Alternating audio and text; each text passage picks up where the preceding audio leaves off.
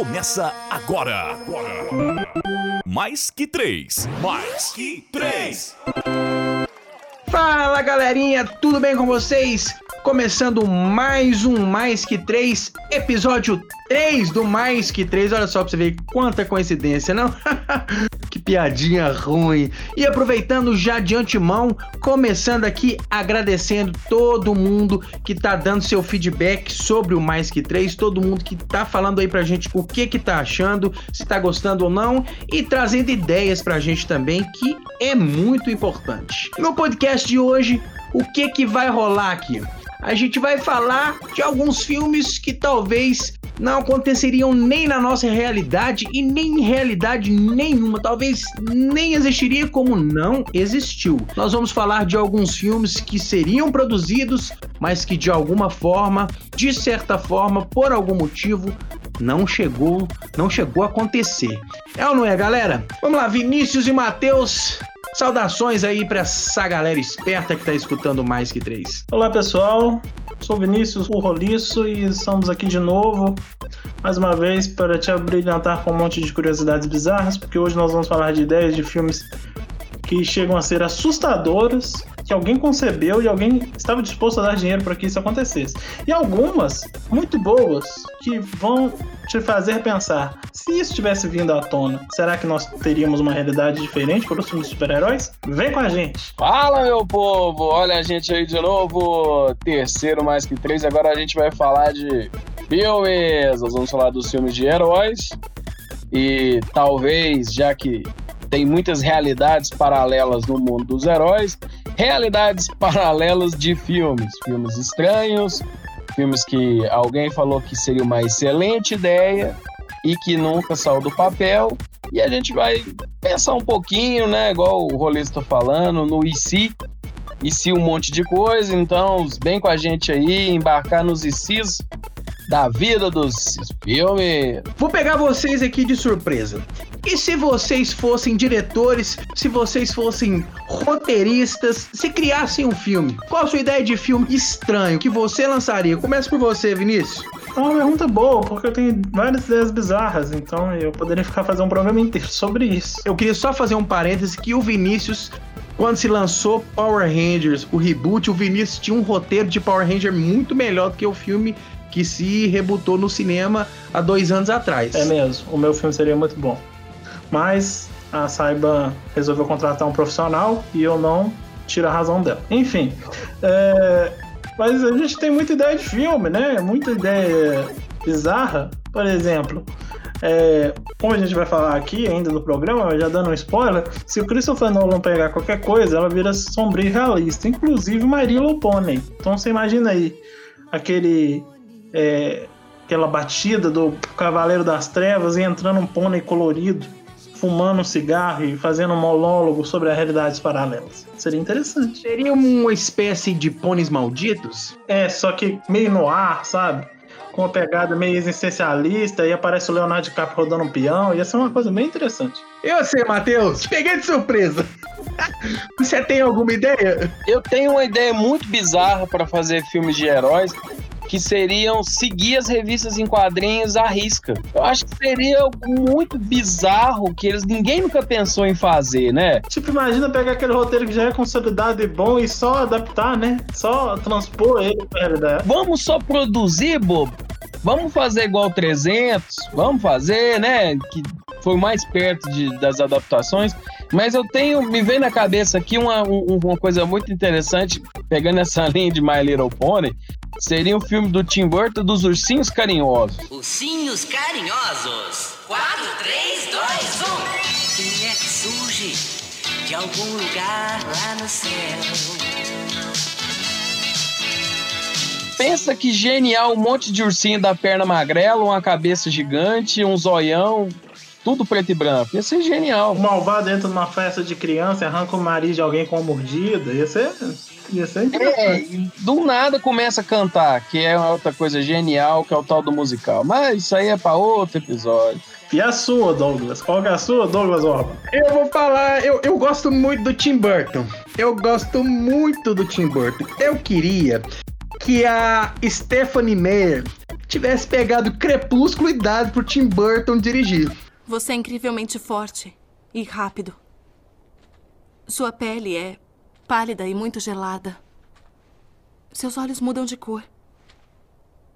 E às vezes você fala como se viesse de um outro tempo. Eu sei o que você é. Diga. Alto e claro. Diga. Vampiro. Eu gosto de Crepúsculo. Eu gosto de Crepúsculo. Me, mas me, me chicoteiem. Mas vá.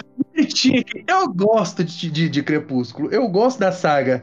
É, é, mas pensa, Tim Burton dirigindo Crepúsculo. O que, que Tim Burton não faria com o Edward? Como seria Edward? Viraria o Batman. Hoje virou. Ele não ia brilhar no escuro, porque nada brilha, não tem luz no filme do Tim Burton. É, boa, boa. Seria um vampiro mais sombrio. Se- digamos que seria um. Um vampiro, né? Não seria aquele emendo lá, aquele trem esquisito, né? Mas Seria uma mistura de Crepúsculo com Tim Wolf lá, aquela série. aí o ovo já é com roliço já aí, ó. Quem gosta é o roliço. Tim Wolf é o meu Guilty Pleasure. É, os guilty pleasure. Todo mundo gosta de uma coisa assim, né? Fazer o quê? Aquela coisa que a gente sabe que é ruim, mas você gosta. É, fazer o quê? É tipo aquele filme Sucker Punch. Ele é horror- horroroso, mas eu adoro ele. Mas todo, to- todo mundo tem alguma coisinha ali que condena. Mas é isso aí. Vamos passar então para os filmes que por algum motivo, ou graças a Deus, não aconteceram. Vamos lá. Spider-Man,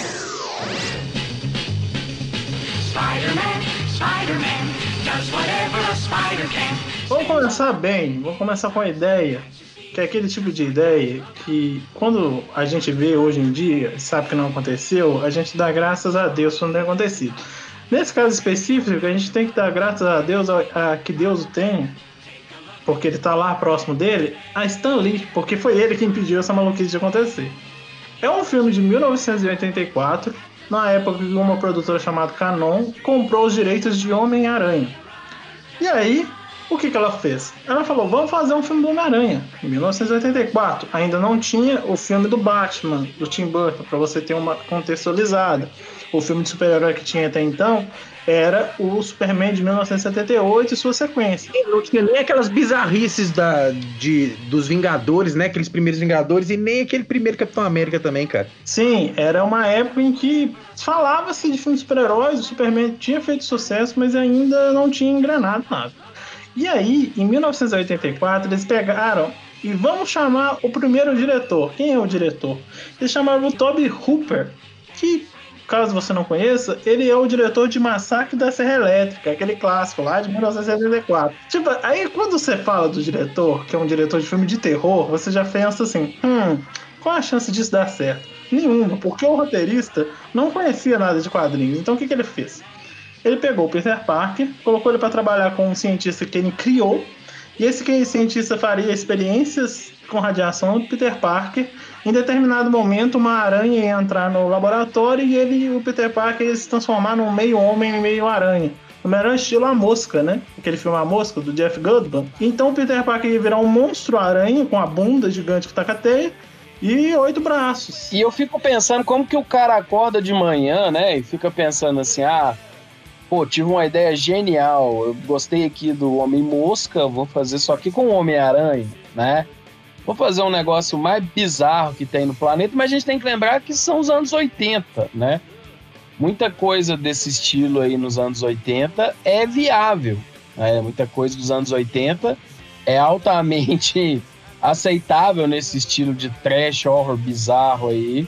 Então, o cara acorda numa década de um contexto que é muito fora da realidade, cuja qual a gente nasceu, né? Fazer o quê? Lembro-me eu que no podcast passado, Vinícius falou assim, um- uma descrição da década de 80, 90 no Brasil, que eu não me esqueço, que eu ri demais, que era meio que uma carreta de carvão na descida sem freio desgovernada. Mas eu não acho que era só o Brasil, não, cara. Não, o mundo inteiro era assim nos anos 80. Cara, a galera tinha umas ideias, cara, que onde já se viu. O Matheus falou isso no início do filme. Qual o problema de se pegar quadrinho e minimamente seguir o quadrinho no que ele é, né, cara? Eu não sei se vocês lembram daquele desenho, do clássico desenho do Homem-Aranha. É, na década de 90, que passava no programa da Angélica, o Homem-Aranha ele chega a se transformar, num, num- num- não chega a ser uma aranha de mais braços. Mas assim, ele transforma em alguma coisa meio parecida com isso. Mas chegar a colocar o Peter Parker como um monstro assim. Isso é herança da saga dos clones, né? Que tem um dos clones lá que nasce Isso. com os defeitos. E depois no Aranha Verso, mais pra frente, só fazendo um parênteses de quadrinhos, no Aranha Verso tem isso depois, né? Eles brincam justamente com essas maluquices do Homem-Aranha ao longo da história, Homem-Aranha de, de cinco braços e tudo e tal, quatro braços, oito braços. Mas o, o Rolista até falou que temos que dar graças a Deus pro Stan Lee ter impedido essa parte desse Homem-Aranha em 1974, mas ele não impediu aquele Homem-Aranha do Tobey Maguire, que, sinceridade, tem teia orgânica, tem umas coisas bizarras, o cara é, mas, é, é muito querido por muita gente que adora o filme, mas que nunca leu um quadrinho, mas isso aí a gente trata num outro dia. Você tem que pensar que não é o Peter Parker assistente de laboratório, tipo um Igor do pro- professor Frankenstein, virando um monstro aranha. Então, assim, ainda é melhor. Por pior que sejam os filmes, se você acha os piores, os filmes atuais, eles ainda conseguem ser melhores que essa tosqueira que eles queriam fazer em 1984. Anos 80, gente, anos 80, anos 80, a roupa era de plástico, Plástico não. Plástico não. Latex. latex, é isso aí. Isso é um exemplo de como Hollywood tratava produções que não eram originais dela, né? Os filmes que vinham adaptações de livros e, heró- e, e quadrinhos. É, você pode pegar os filmes do Conan, por exemplo, não tem muita coisa dos quadrinhos, não tem toda a violência, os, os monstros não tem, talvez por uma questão de falta de recurso. É, então, assim, os caras têm muito ego também em Hollywood. Então, como vocês vão ver ao longo dessa lista, muito desse ego muda totalmente a história. É aquilo que o Matheus falou. Os caras pegavam a serviço e falavam, agora eu vou dar a minha visão porque eu sou um gênio cinematográfico. E aí nasce esse tipo de coisa.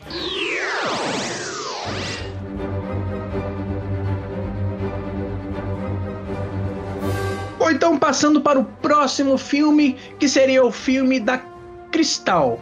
Para quem não sabe, a Cristal é uma mutante que originalmente foi um projeto encomendado pela Casablanca Record. É, em meados ali mais ou menos dos anos 70, para ser uma promoção nos moldes da banda Kiss, que tinha dois especiais bem sucedidos. Aí, Casablanca Records fez uma parceria com a Marvel. Foi ou não foi, Vinícius? Destrincha aí pra gente, por favor, a respeito desse filme da Cristal. Eles já tinham uma experiência bacana, né? Com a Marvel. Então eles falaram, vamos fazer um. A gente vai criar uma personagem, a gente vai trabalhar aqui, a gente vai lançar um disco. Vocês lançam um HQ e a gente faz uma parceria para sair uma animação e vai ter as músicas do disco ali e tal. E aí, eles gostaram tanto do roteiro que falaram: não, a gente vai fazer um filme com isso. E nesse filme, a Cristal é uma mutante com seus poderes especiais de transformar ondas sonoras em energia. E ela teria as músicas dela, né? Porque ela é uma estrela do rock, dance music ali, aquela coisa, essa mistura gostosa que só tinha nos anos 80. E ela viajaria para o futuro, acompanhada do Homem-Aranha e dos Vingadores, para enfrentar a Cher e a Donna Summer, que seriam bruxas rivais disputando poder pela cidade. Você falou de Cher, só me veio a musiquinha.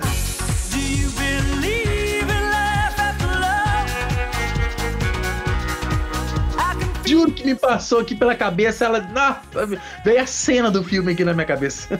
E aí, no meio disso tudo, ainda teríamos uma briga, porque elas seriam rivais do Kiss com Village People. Então eles fariam uma, uma seriam bandas rivais com superpoderes dentro desse mesmo filme. Eu, sinceramente, depois que eu descobri esse roteiro, eu, eu queria muito que esse virasse verdade, porque seria aquele tipo de coisa que hoje em dia a gente ia rever a nostalgia da escatologia da maluquice que, que teria sido esse filme. Você acha realmente que isso ia dar certo? Você acha realmente que a gente ia olhar pra trás e se orgulhar disso ter acontecido? Não é orgulhar, é aquele tipo de curiosidade, é tipo ver o Tokusatsu do Homem-Aranha, sabe? Você vê aquela maluquice, você ri, você se diverte, mas você fala assim, "Ah, ainda bem que passou, entendeu? A gente tem que lembrar que tudo é os anos 80. Os anos 80 realmente não foi nada legal. Você olha ali pra Cristal, você pode colocar ali que ela é uma mistura de, de Kiss com a Barbie. Pode-se dizer que é a Barbie é, virou, uma, um, virou um membro da banda Kiss, com superpoderes. Pra quem tiver curiosidade, joga aí Cristal no Google que vai aparecer essa foto que eu tô falando, que é igualzinha a Barbie. E é interessante notar como as gravadoras eram tinham influência em Hollywood, porque muitos discos eram vendidos em cima da, da trilha sonora dos filmes. Tanto é que as trilhas sonoras dos filmes dos anos 80 são sempre marcantes. Tem várias e várias músicas famosas aí que a gente pega é, de filmes dos anos 80 que são é, referência até hoje. Então, assim, uma gravadora financiar um filme em parceria só para poder vender disco era comum, acontecia muito. Pois é, cara. É, e o curioso é que o filme não saiu, o filme foi uma ideia, mas assim, a personagem ela chegou a cair no agrado de algumas pessoas, tanto que ela participou de vários títulos de revistas em quadrinhos. Inclusive, ela chegou a fazer parte dos X-Men, como você mesmo disse, né? Até que na década de 90, no início de 2000, ela sumiu. Aí depois, em 2010, que a Marvel voltou a publicar revistas em quadrinhos com a Cristal. E é interessante notar que ela apareceu na saga da Fênix Negra. Ela é uma personagem ali da saga original da Fênix Negra. E tinham planos de colocar ela naquele filme da Fênix Negra recente dos X-Men que saiu por último aí. Que é ótimo, recomendo pra caramba. Só que eles desistiram. E ela era ela inclusive foi citada é, em outros filmes dessa pós primeira classe, né? No, no filme, vários filmes em que temos aqui a Jean Grey, o Ciclope Jovem, ela chegou a ser citada, eles mostram os discos dela ali, só que tal. E eles falaram, não, a gente vai colocar ela no Fênix, Fênix Negra para participar, para representar essa coisa dos anos 80 que a gente tinha na época, que ela foi criada nessa época. Só que não rolou. Porque, afinal de contas, aquele filme é muito bom. Então, eles falaram que não precisava de mais esse elemento. Já entrando aí em meados dos anos 90, né? E aí o pessoal que tava, tent... tava na carreta conseguiu pular e outras pessoas tentaram, estavam começando a tentar frear ela. É... A gente chega aí com uma ideia que tinha muita gente boa envolvida. Então era o tipo de coisa que talvez se tivesse visto a luz do dia, teria saído um resultado muito bom que é um filme do Homem Borracha. Talvez se tivesse julgado a ideia depois do por de whisky que foi concebido o filme, talvez teria dado certo. Porque é o Homem Borracha. Quem é o Homem Borracha? Se você não conhece, o Homem Borracha é um super-herói da DC. É, ele é um cara super poderoso. Ele consegue moldar o corpo dele é, na forma que ele quiser, aumentar a densidade, diminuir a densidade, tem super força, ele estica, enfim. Nós não estamos falando de Reed Richards, viu, gente? Não, não. O Homem Borracha, inclusive, eu acho ele mais poderoso em termos de, de todos os poderes que ele tem, em comparação ao Senhor Fantástico. É, e só que ele é ligeiramente insano, porque a mesma coisa que criou ele deixou ele meio maluco. Inclusive, você pode ver isso nas, nas animações que tinha dele da Hanna-Barbera lá em meados dos anos 70, você vai ter uma noção, mais ou menos, do tamanho do poder dele e o tão maluco que esse cara era. Só um adentro, fantástica Hanna-Barbera, que merece depois um podcast. Só pra falar de Super, só pra falar de Super Gêmeos, que eu acho tão bacana, mas ninguém gosta. Super Gêmeos, ativar! Mas aí, eles pegaram a ideia do, do, do de fazer um filme do Homem Borracha. Aí quem que ia produzir? O Steven Spielberg. Aí todo mundo já começou a sentar direito na cadeira, né? Tipo, poxa, é o Steven Spielberg, que na, tava no auge nos anos 90, né? Tinha vários filmes de sucesso até então, né? Você pega o Steven Spielberg e fala assim: vamos dar um roteiro para quem? As irmãs Wachowski, também conhecidas como as produtoras de Matrix. Elas escreveram um roteiro desse filme, produzido pelo Steven Spielberg, e eles chegaram a cotar o Jim Carrey o Bruce Campbell e olha só, o Keanu Reeves pra poder fazer o Homem Borracha. É só artista ruim, é só, é só ator ruim, ator que nenhum aí presta, é tudo ruim, não ia dar certo. então assim, você pega o Jim Carrey, Jim Carrey daria certo por quê? Porque o Jim Carrey tinha feito máscara, então ele fazia aquelas caras e bocas, aquela coisa de humor e tal, e encaixava perfeitamente com o personagem.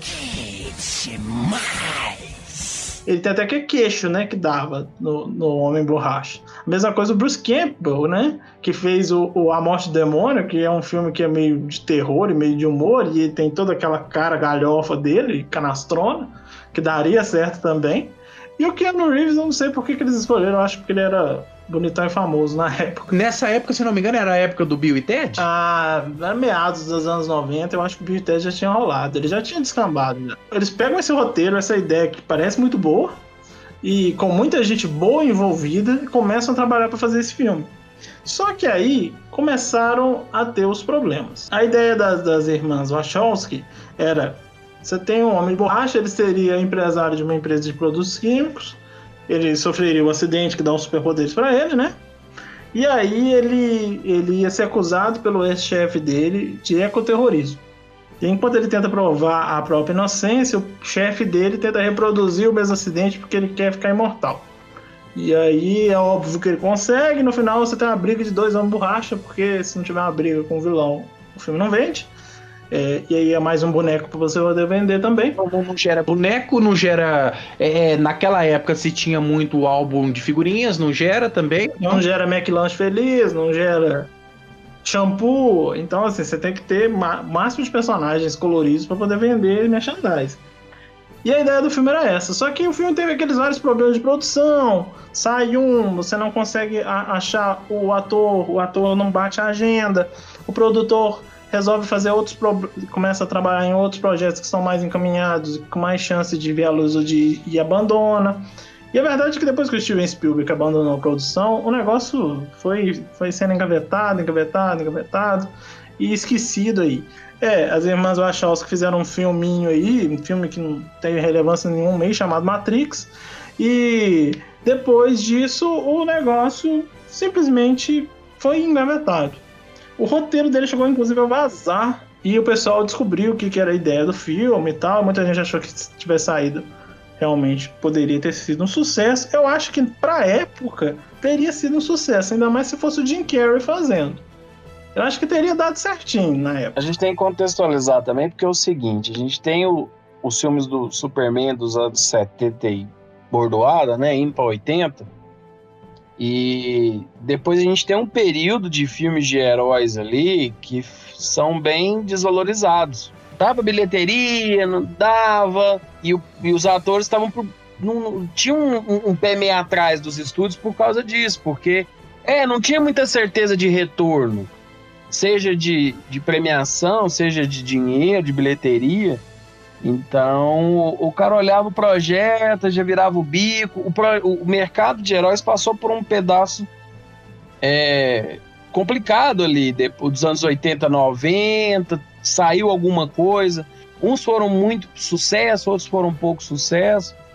E isso foi criando ali no próprio universo de cinema um negócio meio um pé atrás, um, um meio a pé, um- um- com a indústria do, do filme de herói, até porque os roteiros eram meio duvidosos e o mercado não estava maduro para esse negócio. Na época, o- é- isso que o Matheus falou é muito importante, porque na época vocês têm que entender quem é mais novo, quem tá, tá consolidado a Marvel na cabeça do cara. Você chegar com uma ideia de filme de super-herói nos anos 90 era maluquice. Por quê? Não tinha tantos efeitos especiais assim. Eles só começaram a aparecer efeitos especiais realmente bons da, met- da segunda metade dos anos 90, né? Ah, Por marcar aí 94, que começou a sair filmes como Jurassic Park, Máscara, etc. É, e depois, posteriormente, o próprio Matrix, né? Que trouxe toda uma revolução tecnológica aí, que permitiu realmente fazer filmes de super-heróis como Matrix, porque você é um filme de super-heróis, de certa forma, né?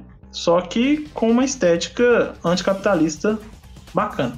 Os filmes de super-herói tem que agradecer Matrix. Existe, existe efeito especial antes e depois de Matrix. Isso é, isso é assim.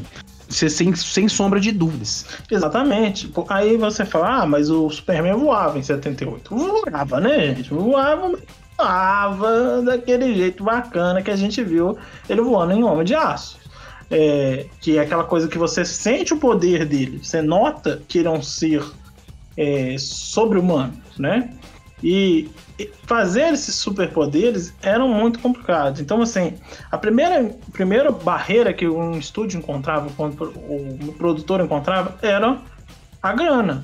É, investir um dinheiro num personagem que às vezes não era lá tão conhecido, de um gênero que até então era um negócio que os executivos não tinham a menor vontade de fazer, é, era uma parada arriscada, porque se você não emplacasse merchandising para poder ter o pós-produção, ou seja, vender brinquedo, vender boneco, vender lancheira, vender todos esses balangandãs envolvidos de um super-herói, se você não conseguisse fazer isso, o filme era considerado um fracasso.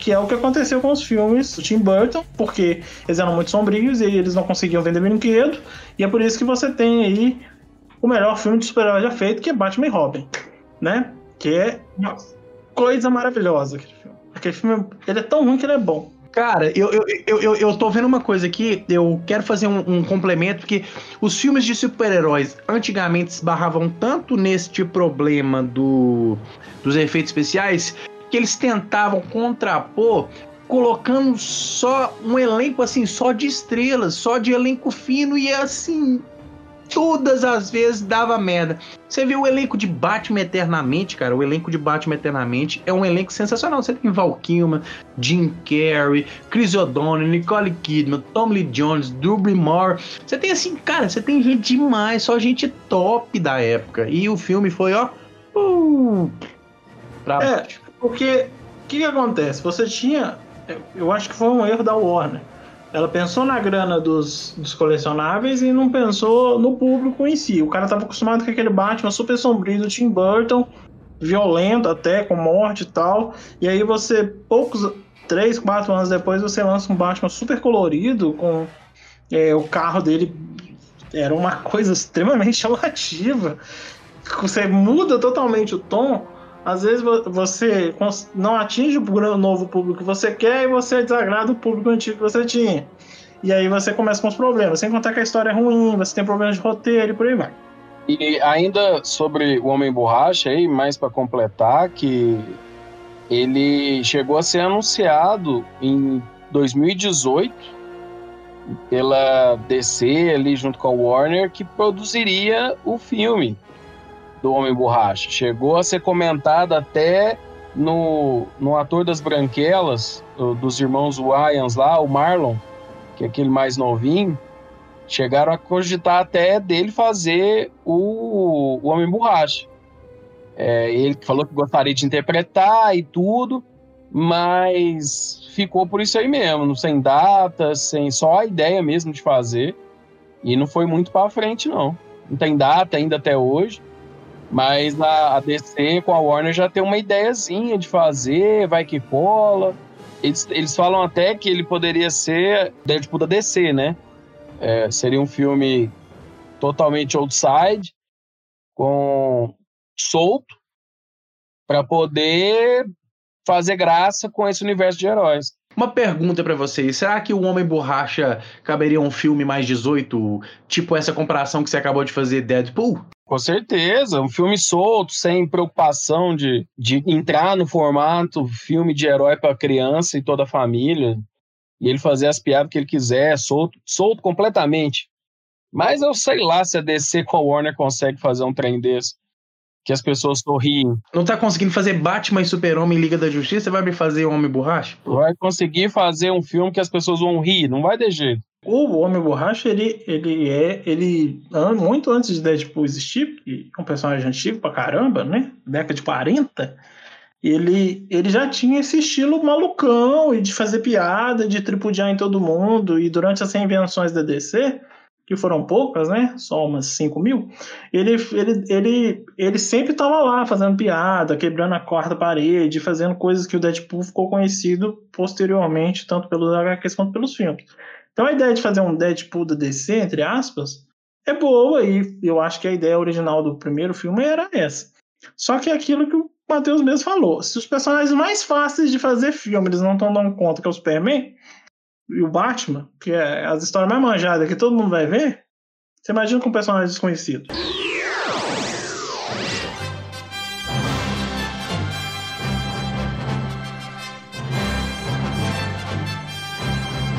E aí, seguindo com o barco, a gente tem Superman Lives 1998, diretor Tim Burton, ator Nicolas Cage. Beleza? Show de bola. Tudo para dar certo, Tá tudo bem até aqui? tudo bem até aqui, tudo bom. Vocês entenderam, classe? Tudo jóia.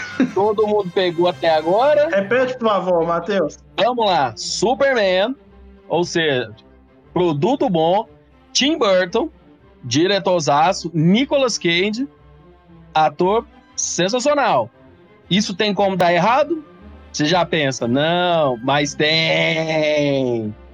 Eles me inventam o Superman com as alterações, sem voo, com carro, roupa de latex, tudo que podia para poder estragar a ideia, que parecia ter uma fórmula muito bacana para dar certo, para dar errado.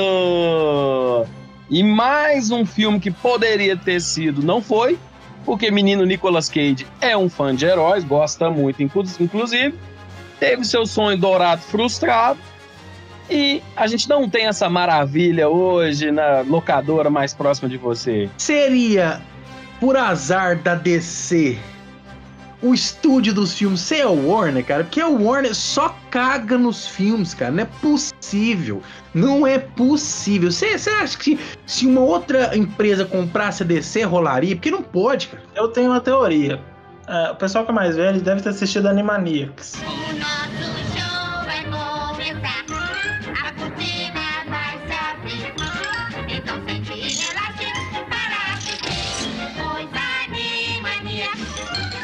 Nos Animaniacs tinha os irmãos Warner, que eram três seres completamente caóticos. Eu acho que os irmãos Warner existem e é eles que pensam esses filmes, porque é a única explicação lógica que tem. Como o Matheus disse, o ano era 1998. Se você nasceu em 1998, você sabe qual filme de super-herói foi lançado um ano antes. Você se lembra desse filme, porque não tem jeito de esquecer esse filme, que é o Batman e Robin. Se você acha que os filmes atuais da DC são ruins, eu sugiro você assistir ou tentar Batman e Robin. Aí você vai ver o que que é um filme ruim de super-herói. Depois que colocaram mamilos na, na armadura do, Ba- do Batman, na roupa do Batman, nunca mais eu levei a Warner e a DC a sério. Nunca mais. Tem que pensar que o morcego é um, é um mamífero. Caralho, velho. Ah, não. Precisa de ter mamilos. O que, que identificam os mamíferos? É. Tetas, tem que ter uma teta. Então, a, a Warner tava uma vibe de que filme de herói tem que vender brinquedo. Depois que o Tim Burton fez aquela versão sombria do Batman, eles acharam que não estava dando muito certo para vender merchandising, os pais estavam meio chocados com a violência, e aí eles chamaram o Joe Schumacher e exigiram do Joe Schumacher fazer filmes mais alegres, coloridos, para poder vender McLanche Feliz. E aí saiu Batman Eternamente e Batman Robin. Só que, é, na cabeça da, da Warner, o único jeito de fazer filmes com super-heróis era essa. De que o filme tinha que, ser, tinha que vender brinquedos. E aí, durante os anos, o ano posterior, que foi o ano de 1998, eles estavam com a ideia de trazer o Superman de volta um novo filme. Porque o último filme do Superman foi lá em meados dos anos, no início dos anos 80, né? Foi o Superman 4. Alguém olha pra mim a data do Superman 4 aí, foi o último. A Dengue informa, o filme do Super-Homem foi em 16 de outubro de 1987. E aí, os- o, né, em 1998, o Kevin Smith, que é um nerd clássico aí e também produtor de cinemas, vocês, se você não conhece o Kevin Smith, talvez você deva conhecer um filme ótimo dele que chama Dogma, mas enfim. É, o Kevin Smith, ele tava conversando com o pessoal da Warner, Pode, é pesado, velho. é, ele tava conversando com o pessoal da Warner e tal, e eles gostaram dos filmes que ele tinha lançado na época, que era Procura CM. E aí, eles falaram com ele, "Ah, a gente tá com três projetos aqui em, em andamento. Ele, ah, quais são os projetos? E aí o Kevin Smith foi apresentado a três projetos. Um dos projetos era um novo filme do Superman. Ele, como um nerdão clássico, né? Louco, desvairado, falou assim, cara, eu quero, eu quero escrever esse filme. Aí os caras falaram assim, ah, a gente já tem um roteiro, você quer ler? Aí ele, tá, deixa eu ver. Aí ele pegou o roteiro e ele falou que o roteiro era muito ruim. É muito ruim. Eu sugiro vocês, inclusive, procurar essa entrevista que ele deu. Ele é, é num, tipo um- uma Comic Con, um negócio assim. E ele conta, isso é hilário, ele contando a história. Aí ele fala que o filme era terrível, o roteiro. E ele falou com os produtores. E os produtores da Warner ouviram ele. Ele falou com vários produtores. Falou que o filme era ruim e tal, que era terrível. Aí eles falaram assim: ah, então o que, que você sugere? Aí ele falou: ah, eu sugiro fazer o filme assim, assim, assado. Ele falou: não, pode escrever.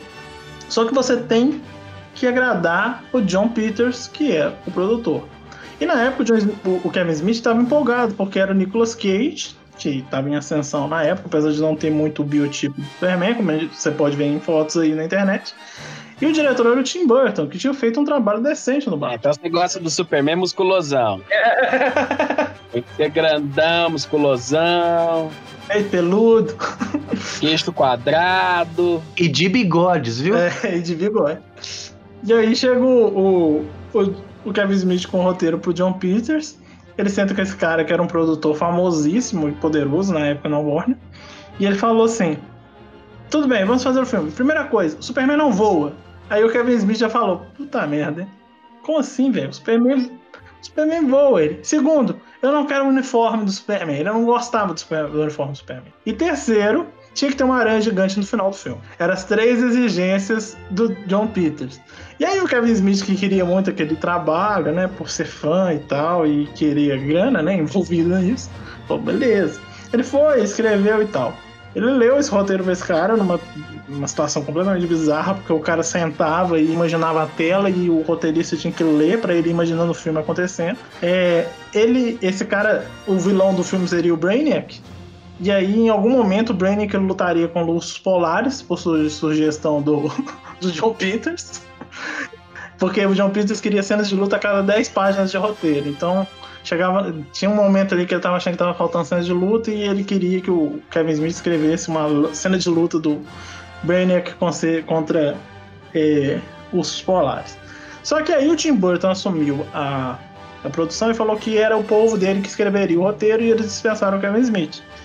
Na versão do roteiro que, que, que o Tim Burton chegou a falar e a trocar ideias, e que eles chegaram a testar algumas coisas, tinha o Lex Luthor se fundindo ao Brainiac, né?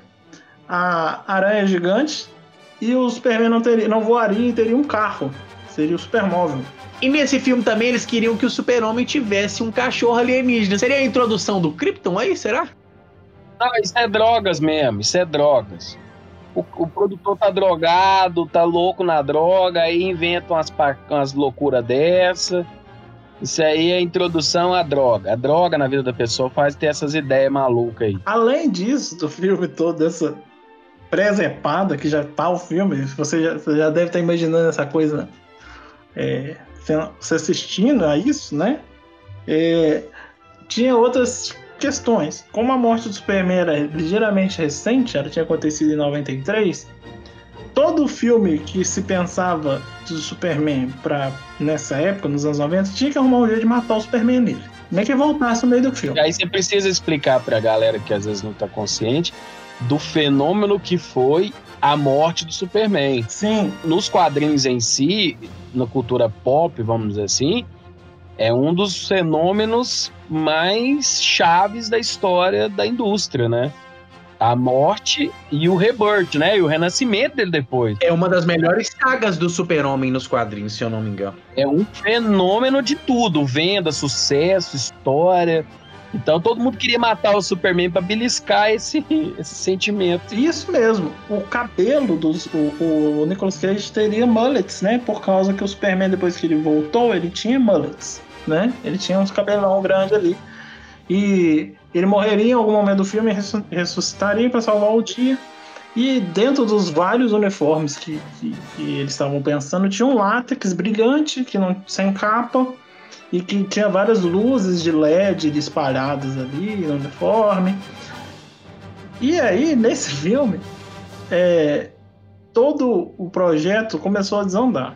O próprio Nicolas Cage não ficou feliz com o que estava rolando. Será por quê? Ele tá errado? Não tá, né? Como fã de quadrinho que ele é, ele não estava curtindo muito a parada. Tem um documentário Superman Lives falando dessa produção maluca, catastrófica, entrevistando os envolvidos.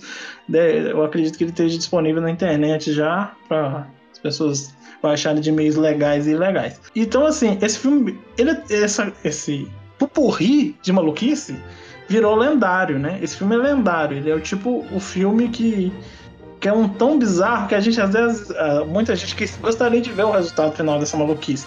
Eu, sinceramente, não gostaria de ver o resultado final dessa maluquice. Só pra falar que esse filme chegou a ter uma pré-produção, tá? E eles gastaram nada mais, nada menos com essa loucura, com essa maluquice, numa bagatela de 50 milhões de dólares. Só na pré-produção do filme, beleza? É, é o que eu falo, é, cinco, é 50 milhões.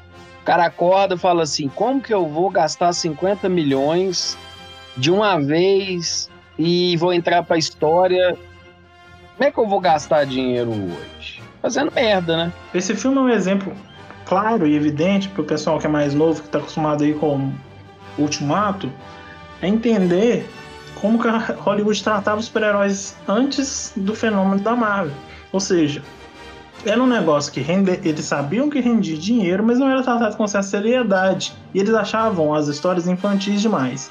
E aí colocava na mão de, de, de, de eh, diretores famosos e renomados que queriam dar uma visão de arte ou visão própria e egocêntrica da, da, da história, e aí faziam essas presepadas na narrativa original que já fazia sucesso. Da mesma forma que a gente disse que há um divisor de águas nos efeitos especiais antes e depois de Matrix, se a gente for levar ali na- no- nos filmes de herói, há um divisor enorme de águas de antes e depois de Homem de Ferro. Pode-se dizer assim, não pode? Com certeza, com certeza. O Homem de Ferro traçou uma linha ali para os filmes de super-heróis que a gente vai tratar desse assunto com mais detalhes mais à frente, mas que foi determinante para tudo que foi feito depois e influenciou o que estava sendo feito no momento.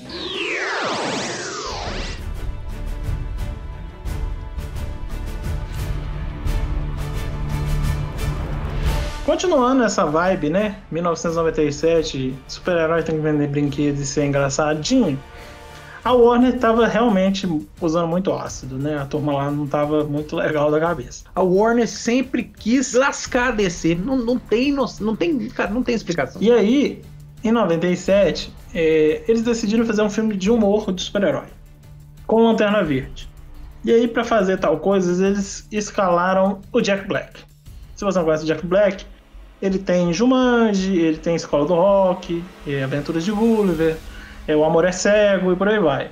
Sim, Bons filmes, bons filmes, bons filmes. Exato. Esse cara seria o Lanterna Verde. E a ideia deles era fazer um filme de humor, em que o Jack Black seria um cara normal, não seria nenhuma versão do Lanterna Verde dos quadrinhos, que cujo objetivo de vida dele seria transar com a chefe. E aí ele ia receber o anel por acidente, de forma errada, né? Porque se bem que às vezes a força de vontade dele para transar com a chefe fosse muito forte, né? Então, É, porque às vezes a força de vontade dele é mais do que o normal. Será que essa era uma piada do filme, né? Essa coisa da força de vontade. e aí ele seria transportado para Oa, um mundo de alienígenas feitos por fantoches estilo Muppets. E com várias piadinhas sexuais ao longo do, do filme, ele ia salvar o planeta do Sinestro, cujo plano era destruir a Terra com um meteoro amarelo do formato do Pikachu. Essa é a história do filme que eles estavam querendo e que chegou aí pra frente. O Jack Black aceitou esse papel. Nas pesquisas que, que você me mandou, eu vi que ele não estava interessado, mas quando ele leu o roteiro. Olha isso, cara. Quando ele leu o roteiro, ele se interessou no filme. Olha, cara, como que um cara se interessa num roteiro desse? É o Jack Black, velho, só faz filme zoado. Isso aí pra ele é mais um. É, vocês têm que entender que eram, eram outros tempos, era outra época. Então, assim, é a ideia de fazer um filme com piadas sexuais, inclusive o filme seria maior para maiores, né? É, envolvendo ele fazer uma camisinha para proteger a terra de, de construto do anel e tudo. É, eles achavam que tava bombando. E tinha muitas comédias com terror sexual na época, né? Você tinha American Pie, aqueles filmes de Eurotrip e seus variantes. Então era- era meio que um filão que estava crescendo na época, estava dando dinheiro, e eles queriam juntar esse filão de piada sexual com super-heróis, superpoderes, e gastar rios de dinheiro para fazer os efeitos especiais, ou nem tanto, porque parte dos ETs seriam de fantoches. E eles tiveram essa ideia, é, chegaram a iniciar uma pré-produção do filme, só que não foi para frente. O Jack Black arrumou outras coisas para fazer, melhores ou mais rentáveis e menos malucas. E aí nós nunca tivemos essa pérola que eu também gostaria de ver, igual o Cristal, porque é o tipo de coisa que a gente tem que guardar no nosso coraçãozinho. Ninguém poupou a gente de Batman vs Superman. Então, acho que Batman vs Superman. Ninguém poupou a gente de Batman e Robin. Então, esse tipo de coisa teria. Não... E eu vou falar uma coisa. Seria este melhor do que o Lanterna Verde que foi produzido? É isso é que eu ia falar. Causaria menos constrangimento aos atores envolvidos do que o Lanterna Verde produzido? Cara, mas, graça, mas graças Né? a Deus que Ryan Reynolds fez o Lanterna Verde, porque senão não geraria ótimas piadas em Deadpool. Não, as melhores piadas de Deadpool é sobre o Lanterna Verde. E, e é legal a gente pensar isso, porque esse aí, pelo menos, não queria ser galhofa. O outro não tinha intenção nenhuma e foi. Então, É por isso que eu pergunto, será que esse, é, pelo menos ele não seria... é, causaria menos constrangimento, porque já sairia com a ideia de fazer isso mesmo? Tipo, eu quero é fazer sacanagem mesmo, eu tô aqui pra isso. Tanto que veio essa premissa, né? Voltando ao Deadpool, o Deadpool faz mais ou menos é isso. Ah, tô nem aí, liguei aqui mesmo, baixo orçamento e vida que segue.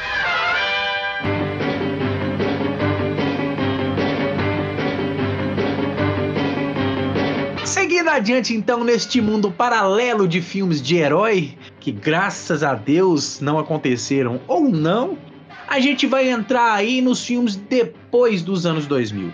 E a gente vai falar de nada mais, nada menos do que o filme Batman Ano 1. Eu, assim, das ideias, de todas as ideias que a gente falou até agora, eu acho que esse talvez seria um filme que daria muito, muito, muito certo por gostar do, do ator que seria escalado, que seria o Joaquim Fênix. E não tô nem falando isso disso por causa do, do filme do Coringa, não, tá? É porque eu, eu acho ele um puta ator. Vinícius, você era fã do, do Joaquim Phoenix antes de ser modinho. é tipo isso, mais ou menos isso. Eu acho ele um bom ator, porque tem uma, tem uma cena em Gladiador que ele começa a ameaçar o sobrinho dele, né? E ele era apaixonado pela irmã, porque afinal de contas, como antiga. E aí ele agarra a mulher e grita, totalmente deslocado: Eu não sou piedoso! É, e eu gostava dele justamente por causa desse filme, cara. E eu não gostava porque eu torcia pro Gladiador e ele era sacana, eu não curtia não. Ô, dó. Ó, e a ideia do filme, o que que era? Depois da gente ter um super-homem que não voava, que tinha carro e que era aquela bizarrice total, o Batman, ele não seria milionário nesse filme. É ou não é, Vinícius? É, o, com o, o fracasso óbvio de Batman e Robin, porque, né? Como eu disse, é o melhor filme de super-heróis já feito. A Warner decidiu rebutar o Batman, né? E Fazer voltar pro sombrio realista do Tim Burton, mas sem o Tim Burton, sem a estética do Tim Burton. Então eles começaram a procurar é, novos produtores, é, novos é, diretores. E aí eles chamaram o Darren Aronofsky, que era um diretor de arte na época, que tinha feito filmes pesados, principalmente o Pi, que é um filme todo no ar, preto e branco, todo, um filme todo cabeça, e ele para fazer o filme do Batman. E ele inicialmente ele queria fazer o Batman Cavaleiro das Trevas e chamou o próprio Frank Miller para poder roteirizar o filme. Porque ele gostava muito de Batman Cavaleiro das Trevas. Só que a Warner queria um filme de origem do Batman, queria rebutar tudo. E o Batman Cavaleiro das Trevas é um cara é, mais é o Batman mais velho. Inclusive, o Darren Aronofsky, ele sonhava em ver o Clint Eastwood de Batman como o Batman do Batman Cavaleiro das Trevas. Só que aí a Warner falou, não, a gente quer um filme de origem. Aí ele falou, beleza, então vou fazer Batman Ano 1, que é uma história de origem do Batman, baseada muito famosa também, e manteve o Frank Miller como o roteirista do filme. E aí ele escalou nada mais, nada menos do que Joaquin Phoenix, que depois virou Coringa. As voltas que o mundo dá, né? E aí ele seria um Batman, e ele já mudou logo de cara algumas coisas, porque o Darren Aronofsky queria um filme que fosse ao mesmo tempo chocante e perturbador. O Batman morre, os pais dele saindo do, do cinema morrem, igual na história clássica, isso não é spoiler. E só que depois que eles morrem, o, o Bruce Wayne Tinha a cena da pérola? É, ele não herda. Tinha pérola caindo? Ah, provavelmente teria. É, ele não herda as, as, a fortuna do, dos Wayne, ele fica pobre e começa a morar nas ruas. Então eu acho que conheci o Darren Aronofsky, que a cena da pérola caindo seria uma analogia com a perda da fortuna e dele perder o status social que ele tinha. Mas enfim, é, e aí ele ia conhecer o Alfred, seria o dono de uma oficina, e os dois juntos iam começar, ele ia conviver com a podridão das ruas de, de Gotham City, e ele ia crescer revoltado com a morte dos pais e tudo mais, e o Batman seria uma coisa meio feita em casa. Ele teria os equipamentos feitos ali na oficina, o carro ia ser um carro modificado, mas ainda sem ser muito é, espalhafatoso, modernoso e tal. E Falou de Velozes e Furiosos. é, seria um carro mais parecido com Velozes e Furiosos, né? O carro ali do Toreto. E o, o, a ideia dele é fazer uma coisa estilo Taxi Driver. Se vocês perceberem, eu acabei de esco- de escrever o filme do Coringa. Feito anos depois. Exatamente. Teve uma entrevista do próprio Aronofsky que ele fala um pouco disso, cara. Ele fala assim, ó. É, era uma época diferente e o roteiro que eu escrevi foi completamente o oposto do que eles pretendiam fazer. Eles queriam fazer um Batman e Robin 2.0, com aqueles trajes coloridos, com mamilos e coisas absurdas. Eu não. Eu queria fazer algo mais sombrio e por isso pensei em Joaquim Fênix como Batman. O estúdio, o estúdio, a Warner, queria o Fred Prinzer. Fred Prinzer, pra quem não sabe, é um dos protagonistas de Eu Sei O Que Vocês Fizeram no verão passado. Então eu imaginei, não é possível. Estamos fazendo dois filmes diferentes então, e por isso eu larguei o projeto. Pensa só um Batman e Robin 2.0. Cara, a Warner, velho, quando eu falo que a Warner quer fuder com a E DC, aí, obviamente, esse projeto não era o que a Warner tava afim, né? Ela queria vender brinquedo e não fazer um filme sombrio e realista, tão sombrio e realista assim. É, E o Dario Aronofsky começou a não bater com os. O... Não, começou a não bater, né? A ca- bater cabeça, né? Com os executivos. E o Frank Miller desistiu, não queria mais roteirizar quando ele viu o caminho né, que a produção estava indo. Joaquim Phoenix decidiu fazer outras coisas e o projeto foi engavetado. Anos depois, em 2005, nós vimos uma versão soft, né? Uma versão sombria, mas nem tanto, que foi o Batman Begins, que fez um ótimo sucesso, fez um relativo sucesso, né? e que gerou o filme que foi o grande sucesso da trilogia do Christopher Nolan, que é o Batman Cavaleiro das Trevas, que saiu no fatídico ano de mil- 2008. A Warner manteve um pouco dessa ideia de rebutar do Darren Aronofsky, mas sem mudar tanto o cânone do personagem ali, mantendo algumas coisas, porque afinal de contas as coisas que ela manteve foram ótimas para vender brinquedos, né? Olhando nesse caso desses dos roteiros, né? A gente só falou de roteirista bacana, filme bom, alguns roteiristas meio malucos. Mas é, é aonde o marketing avacalha a história, né? É o dilema do, do cinema de fazer dinheiro ou fazer filme, né?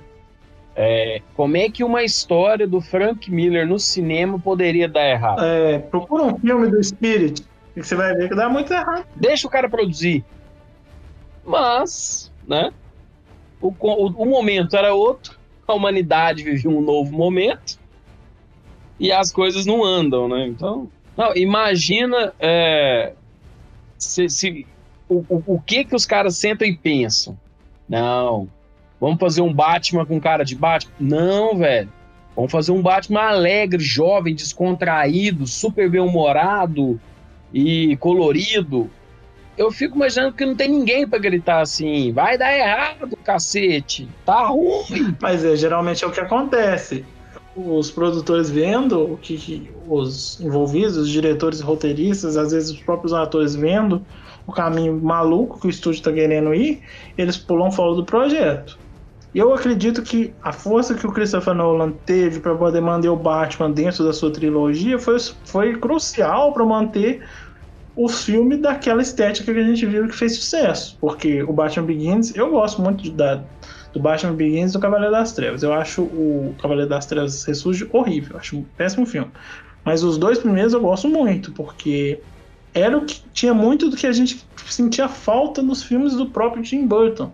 Que era ele investigar mais, ele ter os equipamentos, ele apanhar e você vê ele apanhando, você vê o treinamento dele lá com os, os ninjas lá. Então, assim, o peso do próprio Nolan conseguiu fazer essas ideias finalmente chegarem ao- aos cinemas e, e agradar os fãs. Não sei se o filme do Darren Aronofsky na época agradaria por ser muito diferente dos quadrinhos, né? E se você pegar um hiato aí de, de, de anos aí dos filmes do do Tim Burton, né? Porque eu vou desconsiderar os coitado de Joe Schumacher, coitado que teve que ouvir os, os produtores, né? As pessoas culpam ele, mas ele foi vítima. Foi vítima igual a gente.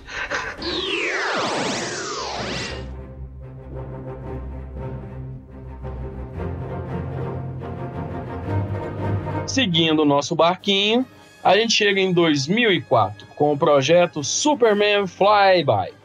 Depois de toda a novela que envolveu o Superman Lives, que a gente falou mais cedo do Nicolas Cage, a Warner continuou naquele negócio, cara, vamos fazer Superman, preciso fazer um Superman, quero fazer um- uma, uma coisa nova, alguma coisa. E aí eles vêm com uma ideia que é pegar toda a história do Superman, jogar fora e fazer de novo. De que forma? Do jeito mais maluco impossível, né? É, mudando toda a história de Krypton, mudando toda a relação dele com o planeta, com a, a criação dele na Terra, com direito à morte, ritual de ressurreição. Sim, resumidamente, pega o Superman que você tem no coração, joga fora, senta pra ver uma outra coisa lá, que você vai falar, porra, até parece que Superman, hein? Inclusive, neste projeto saiu algo bom. Começou-se a história de Henry Cavill com Superman, o namoro neste projeto. Tem testes e tudo mais. Tirando isso, nada foi pra frente. E eu acredito que, graças a Deus, não foi pra frente, né? O que, vocês acham, meu povo? Pois é, é isso mesmo que o Matheus falou. Ainda querendo continuar aquele projeto lá de trazer o Superman de volta e ganhar dinheiro com ele, a Warner Bros. arrumou o Brett Ratner, que era o diretor de X-Men Confronto Final, e achou que era uma boa ideia dar outro filme de super-herói na mão dele. E aí, eles chamaram um certo J.J. Abrams para poder escrever o roteiro. E o J.J. Abrams decidiu que queria fazer o que to- o erro de todo roteirista de Hollywood, dar a visão dele para o personagem. Nessa versão dele, o Jor-El não morreria e Krypton não seria, não teria explodido. É, eles, o Jor-El seria deposto como rei de Krypton, rei do planeta. É, e aí, durante o expurgo do governo dele, ele manda o seu filho Kal-El para a Terra, depois de estudar e fazer um, uma enquete com 7 bilhões de pessoas, decidiu que os Kent eram os melhores para poder receber o filho dele. Ele manda o filho dele pro Kansas enquanto ele é preso lá em Krypton. O nosso amigo Kal-El, ele cresce na Terra, né, e tal. Só que aí os kryptonianos vão até a Terra, atacam o Superman e ele morre. Aí, o Jor-El, lá em Krypton, sente que o filho dele morreu, à força, não sei, é, ou alguém conta pra ele, e essa parte do roteiro é bem confusa, afinal de contas tava tudo ok até então, né?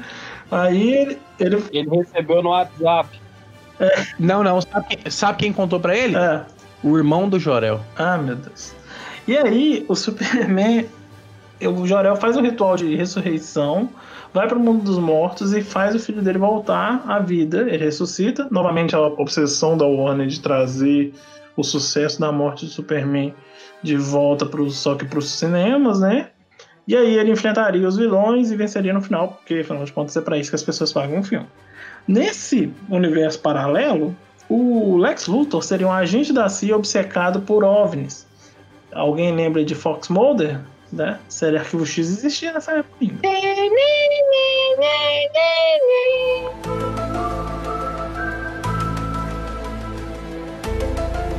E aí, o, o- no meio desse inteirinho, o Lex Luthor descobre que ele também é um kryptoniano, né? Porque, né? É a festa dos kryptonianos. Ele também enfrentaria o, o Superman em algum momento desse filme, que até agora já tem 4 horas de duração. E nesse meio tempo ainda teria um robô gigante pro Superman moer de porrada. E depois ele entraria de volta na nave dele, que por algum motivo ainda cabe, e ele voltaria pra Krypton. Mas nós estamos falando de Superman ou nós estamos falando de um tokusatsu aí? O que, que é isso? Cara, eu não sei. Acho que o J.J. Abrams tinha assistido muito anime na época, quando ele escreveu esse filme. Porque é maluquice. Maluquice total. Eu ainda acho que é drogas. Eu ainda acho que é drogas. Isso são drogas na vida das pessoas. Eu ainda acho que é a Warner, cara. O grande problema da DC é a Warner. Mas vamos lá. Então lá tem drogas. É lá que tem drogas. Sabe então. quem que ia ser o Lex Luthor do filme? O Robert Downey Jr. Ele seria o Lex Luthor. Pensa, que loucura. e aí, é, nesse roteiro, eles começaram também a produção, porque aparentemente os executivos gostavam de qualquer coisa menos da história original do super-herói. E chegaram a fazer testes de elenco. Dentro desse teste de elenco, eles testaram o Henry Cavill, que hoje em dia é a cara do Superman, mais conhecida, né? Muita gente acha que ele é o Superman fisicamente e com a cara, com a cara quadrada dele de action figure, representa bem o Homem de Aço. E ele chegou a fazer, fazer esses testes. Outro que fez os testes na época é um certo Brandon Fraser, que estava fazendo um maior sucesso na época. Era, tinha feito A Múmia e outros filmes famosos aí de ação e era meio que galãzão da turma. É, esse, esse projeto não foi para frente por uma série de, de problemas de, de produção. E aí é interessante a gente pensar: é, e se o J.J. Abrams tivesse continuado com esse projeto, nós não teríamos Lost, que foi um divisor de águas para a TV, apesar do final. Mas a série, em seu início ali, foi extremamente importante para a TV e para a mudança de, de, de construção de narrativas para a TV.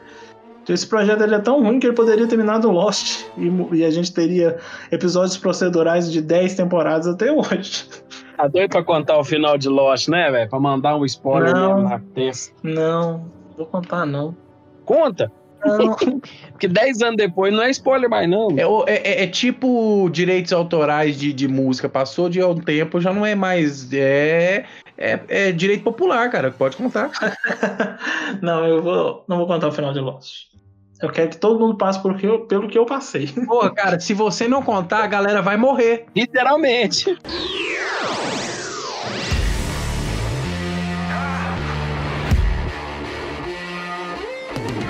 Bom, então, em seguida, então, a linha, depois da Warner ter lançado Superman Returns, que não foi lá um filme muito grandioso do Super-Homem, mas foi lançado, graças a Deus, depois de tantas tentativas, e também de ter lançado a trilogia, a trilogia do Batman, do Christopher Nolan, a DC e a Warner queria de todo jeito lançar um filme da Liga da Justiça. E iam dar a direção do filme para o George Miller. Porém, nem o Christian Bale e nem o Brandon Hood e queriam participar do filme. Eles não iam participar do filme. Então, o que que o George Miller fez juntamente com o roteirista, produtor e com a galera da Warner que tá chegadinha ali no cigarrinho do capeta sempre. A ideia era lançar um universo alternativo para isso tudo. Pois é. É ou não é? Esse filme, ele é o famoso ideia boa na hora errada. Por quê? Eles começaram a pensar em fazer um filme da Liga da Justiça no meio da trilogia do Christopher Nolan. Então, assim, você, tava, você tinha acabado de lançar o Batman Begins, o Batman Cavaleiro das Trevas estava em produção avançada, eles já estavam filmando o filme. E de repente eles falaram: vamos fazer um filme da Liga da Justiça e entregar pro George Miller. Pra quem não sabe, o George Miller, ele é o diretor de Mad Max, né? Os três Mad Max Estrada da Fúria. E aí ele eles chamaram o George Miller para fazer um filme da Liga da Justiça. Ou seja, a ideia era muito, num momento muito errado, porque se você imagina você como público leigo, sai um filme do Batman hoje, daqui dois meses, três meses, sai um outro filme com outro Batman sendo interpretado por um outro cara em um outro universo. E nós estamos presos num looping, né, cara? Ia ser uma uma uma bagunça na cabeça do, do público muito bizarra, principalmente por uma época em que os filmes de super-heróis não eram tão consolidados assim. E aí, só que a ideia do filme da Liga da Justiça, esse filme separado desse momento que era errado para acontecer, era muito boa. Por quê? O roteiro do filme original, ele tratava, ele ah, fazia uma adaptação é, de uma história que eu gosto muito da Liga da Justiça, que chama Torre de Babel. Nessa história, super vilões eles pegam planos do Batman para neutralizar os membros da Liga da Justiça, pensados por ele para caso alguém fique malvado, né? O Batman pensou em planos para neutralizar cada membro da Liga da Justiça. E aí, no filme, o Maxwell Lord, né? Que é um vilão, inclusive, da, da Supermoça, é, que é estudou com Bruce Wayne, né? Quando era mais novo. Ele consegue invadir. Ele é uma espécie de Lex Luthor dos pobres, gente, pra quem não conhece. É, ele consegue invadir o, o, o supercomputador do rouba. É, ele tem cabelo. Rouba os planos e os aplica. Então o filme é uma corrida desesperada, seria uma corrida desesperada do Batman junto com o Flash para tentar salvar os membros da Liga da Justiça, cada um sendo é, derrotado por suas fraquezas.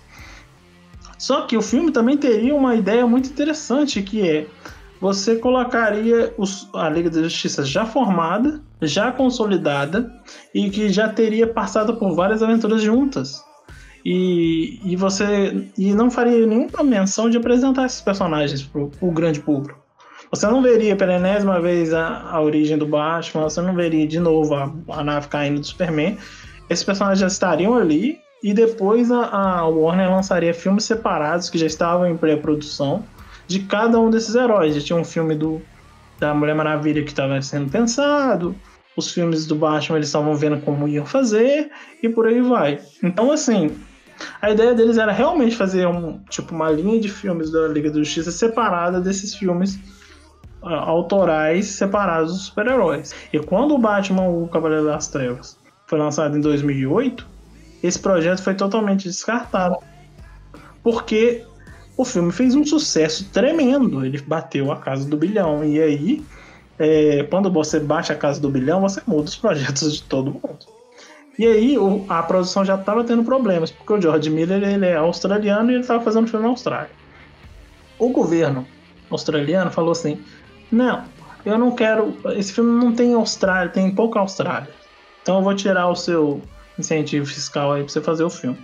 O George Miller ficou pé da vida, pegou toda a produção e transferiu lá pra Vancouver, no Canadá. Era só ter colocado dois canguru passando no fundo que resolvi. Não, mas tinha, toda a equipe técnica era australiana. Ou seja, Não, mas se mostrasse dois canguru no fundo, ia ter muita Austrália. E, e, inclusive, a, a empresa que faria os efeitos especiais é a mesma dos, dos do Senhor dos Anéis, que não é australiana, é neozelandesa, mas era ali da Oceania. E aí o George Miller não estava filmando o filme dele. Quando chegou no final de 2017, teve o, o Hecatombe, né? O 2001, o World Trade Center de Hollywood foi a greve dos roteiristas. E aí todas as produções pararam. Nesse meio tempo, o filme da Liga de Justiça ficou parado. E quando saiu o Batman Cavaleiro das Trevas, aí que o projeto desandou mesmo. É, com o sucesso da do segundo filme da trilogia do Nolan, já não fazia lá tanto sentido você lançar um novo Batman em um outro universo, contando uma outra história, é, longe daquilo ali. O público que não é fã de quadrinhos, que não ia consumir o filme porque gosta, ia ficar extremamente confu- confuso com aquela maluquice. Pô, aí dois Batman, não é esse cara? Quem que é esse povo? Você tem certeza que você tá falando ali da, do, de 2000 e pouquinho? Não tá falando de agora, não? Tem certeza? É, é o Warner, né? É essa questão da Warner, né, cara? É muito sem unidade. Parece que é, cada, cada personagem tá num andar de um prédio e eles não, não conseguem conversar um com os outros. Não tem uma unidade estratégica. A sensação que passa pra gente de fora é essa. Do nada, um tá produzindo um trem, um tá produzindo o outro, aí vamos demoraram para tentar entender de juntar tudo numa linha só. A Marvel tem seus defeitos? Lógico que tem. Tem as suas bizarrices que o fã do herói tem que engolir, porque o novo fã precisa daquele daquela explicação pitoresca. Engole. Mas você sente que tem uma linha ali que porcamente ou muito finamente vai sendo encaixada, né? Você tem uma produção, um filme, outro, e aí uma linha mais ou menos sendo construída dentro de um universo só. Nos, nas produções da DC e da Warner, a gente falou aí de quantos exemplos da DC e da Warner que foram e voltaram, foram e voltaram, foram e voltaram. E é assim até hoje, vai e volta, vai e volta, vai e volta. Justamente porque eles não dão essa união, essa, essa coesão no universo Marvel. E na hora que você vê um- o próprio Liga da Justiça que foi pro, pro papel, né, que realmente aconteceu, a sensação que te dá é que eles são de universos separados, fazendo um multiverso dentro do negócio. Eles são completamente aleatórios juntos. sabe? Não, não dá aquela. É um filme bom, é divertido assistir, tem as suas, as suas vantagens. Mas a sensação que dá é que é tudo desunido. Parece um monte de peça colada com Super Bonder pra ver se emenda. Não sei se vocês têm a mesma visão. Mas é esse, esse problema, esse, esse atraso, por causa da greve dos roteiristas, foi extremamente importante porque esse filme ia sair.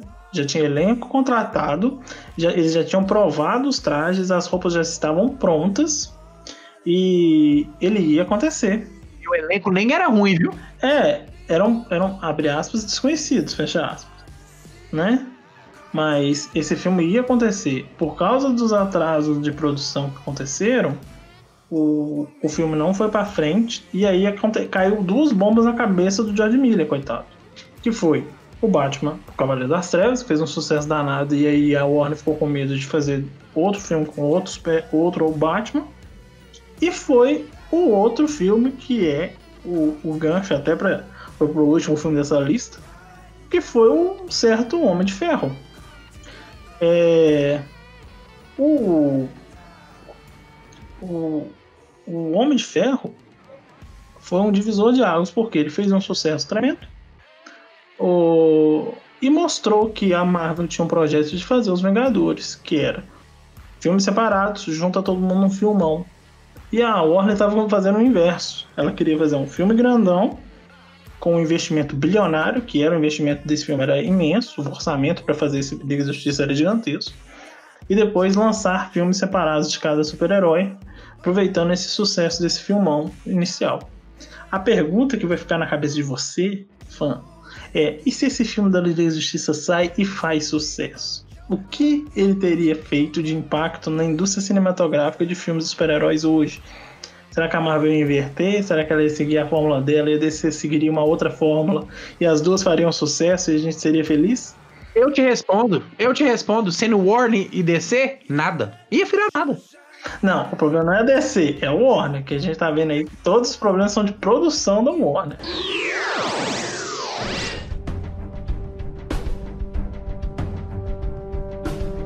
E pra finalizar essa lista de universo paralelo aí, nossa, eu deixei esse filme por último porque esse filme eu acompanhei a produção dele. Eu, eu fiquei super hypado quando Você foi nas reuniões? eu, eu, eu fiquei super hypado quando anunciaram. Eu realmente queria muito ver esse filme. E quando ele não saiu, é, eu fiquei muito chateado. Que é o Supermax Arqueiro Verde. O que, que acontece? Com o sucesso do Batman Begins, a Warner começou a falar assim: vou fazer mais filme de super-heróis, não? E aí, o, o, o produtor do, do Batman, que era o David Goyer, ele falou assim: vou fazer um roteiro aqui do Arqueiro Verde. Ele chamou um, um roteiro novo, um roteirista novato porque ele já conhecia esse roteiro, que a ideia do roteiro não tinha um herói protagonista. A ideia era pegar um herói, qualquer um, e colocar ele na Supermax, que seria uma prisão de supervilões, por um crime que ele não cometeu. Esse super-herói fugiria da prisão com a ajuda de, de vilões classe C e D da, da DC para provar a própria inocência. E aí o David Goyer colocou o Oliver Queen para ser o, o herói desse filme. O que, que era a ideia do filme? O Oliver Queen teria, seria acusado injustamente de matar um, um governador. Ele seria preso e exposto como, como o Arqueiro Verde. E aí você teria uma espécie de prison break com superpoderes, né? Ele dentro da prisão, com super vilões já consolidados da, da DC, como Coringa, Lex Luthor, estariam presos já. E ele ia com um grupo de vilões baixos, lá, classe C e D, tipo uma espécie de quad- esquadrão suicida ferrado, para fugir da prisão e provar a própria inocência. E durante esse filme teriam flashbacks da origem do Oliver Queen como o, o, o Arqueiro Verde, ou seja, seria um filme de origem e um filme de escapada de prisão simultaneamente. Seria bem legal ver isso. Uma das coisas bacanas aqui que eu vi é que no roteiro é, se daria assim uma, uma certa introduçãozinha de um dos personagens de Esquadrão Suicida que, além dos personagens desses que estariam na prisão dos que você citou, teria também a Amanda Waller, que é a que recruta o Esquadrão Suicida no filme do Esquadrão Suicida para fazer aquela merda toda que é aquele filme bacana do Esquadrão Suicida. Pois é, e olha pra você ver, esse filme tinha tanto potencial de ser um, a- um, um- o Homem de Ferro da DC, né? Porque ele pegaria um personagem desconhecido do grande público, apresentaria pra ele uma história de origem diferente do que a gente tá acostumado a filme de história de origem. Até hoje não tem um algo parecido com esse Supermax. Ele ia apresentar o universo DC, mostrar que tem o Coringa, que tem o Lex Luthor, que tem a Amanda Waller, já ia deixar uma ponta pro Batman, uma ponta pro Superman, uma ponta pro Esquadrão Suicida lá na frente. Quer dizer, você poderia fazer um universo compartilhado, coeso, bem feito, bem organizado, sem atropelar as coisas e com um bom filme de ação diferente. Aí o que, que eles fazem? Esquece esse filme, vão fazer um Homem de Aço. Aí fazem um Homem de Aço, ele não fez o sucesso que eles esperavam do filme, porque aparentemente para o Warner, se o filme não bate um bilhão, ele não fez sucesso. Esse Homem de Aço que você tá falando já é o primeiro filme do Henry Cavill. É, o Homem de Aço. Então, assim, é, um, é uma tristeza, porque o filme seria. A ideia do filme seria muito interessante. Você teria vários é, personagens lá do B da DC sendo apresentados, você teria o, o Oliver Queen se- sendo apresentado de uma forma diferente. Tanto é que ideias desse filme foram usadas depois naquela série Arrow, né? Que fez inclusive sucesso na TV pro grande público que não conhecia o Arqueiro Verde. Teria até o Charada lutando do lado do Arqueiro Verde dentro da prisão. Seria um filme interessante, cara. Seria um roteiro bacana mesmo. Tanto é que as ideias que foram transportadas para TV fizeram sucesso.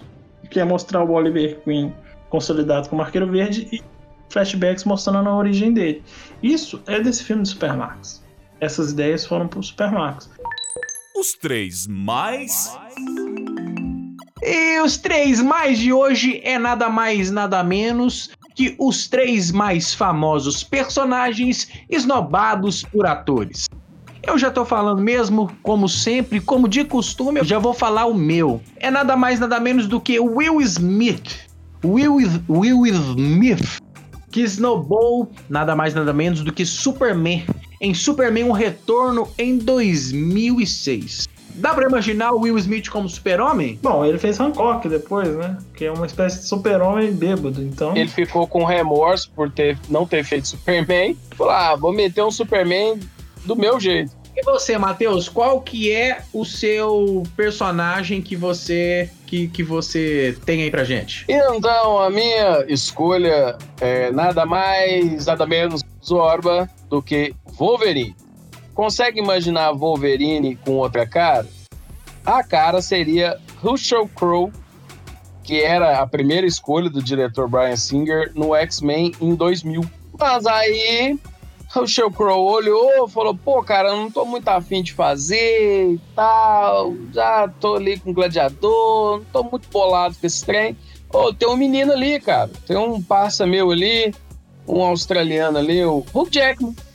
Liga pra ele, cara. Vai lá e tal. Chama ele. Quem sabe dá certo. Ah, moleque. Não é que ele acertou? Hoje, quando fala pra mim Wolverine, vem, vem Hugh Jackman e o dublador brasileiro. Os dois juntos lá, pra mim, é somando da Wolverine. Tá, e uma das, das coisas que a Marvel mais uma das coisas mais difíceis que a Marvel vai ter que enfrentar da, agora que comprou os direitos dos X-Men é encontrar um substituto à altura pro Hugh Jackman. a altura não, porque o Hugh Jackman era muito alto. Tem que ser alguém mais baixinho, pra pelo menos parecer o personagem. E você, Vinícius, fala pra gente aí qual seria o seu personagem? Eu, eu fiquei com o óbvio, né? Que é o Tom Cruise como o Homem de Ferro, né? Que foi uma, a primeira escolha do estúdio, da Marvel Studios, na época não era da Disney. A ideia deles era que o Tom Cruise, que é uma- um rosto conhecido, famoso, principalmente por fazer suas próprias cenas de ação e se machucar no processo, ele, ele seria aí o senhor Tony Stark. Então, nestes 10 anos de universo Marvel, nós, existe uma realidade alternativa, eu tenho certeza disso, que o Tom Cruise seria o nosso amigo. Existe um multiverso. Exato. No multiverso tem uma realidade ali que é o Tom Cruise que, que disse eu sou um homem de ferro. É, e aí provavelmente ele teria uma crise de consciência, que ele era o melhor, deixa de ser o melhor e depois se recupera no final e salva o mundo. Porque praticamente todo filme do Tom Cruise é a mesma coisa. Ele é o melhor, tem uma crise, volta su supimpa e, mata- e resolve tudo. É, isso aí, pessoal. Vamos chegando ao final de mais um Mais Que Três. Chegando no terceiro, hein? Será que vai ter o quarto? Será que nós vamos justificar o nome? Ah, isso é cena dos próximos capítulos. Ou melhor, isso é um áudio dos próximos capítulos. A gente vai ficando por aqui. Para quem quer nos seguir no Instagram, meu Instagram, Douglas V. Lela. Vinícius, seu Instagram. Arroba VLuz, L-U-Z, ao, A-L. VLuzal. Matheus, por favor, o seu Instagram. Vão me achar no NetTeus, lembrando que é Teus sem H. Estou lá, meu povo. É isso aí, só lembrando a vocês que o Mais Que Três, toda segunda-feira, às 8 da manhã. Deezer, Spotify, Google Podcast, Apple Podcast e demais plataformas de podcast que tem aí nessa internet gigantesca de meu Deus. Turma, até semana que vem, se Deus quiser. E vamos nessa. Fui! Falou! Ui! Mais que três.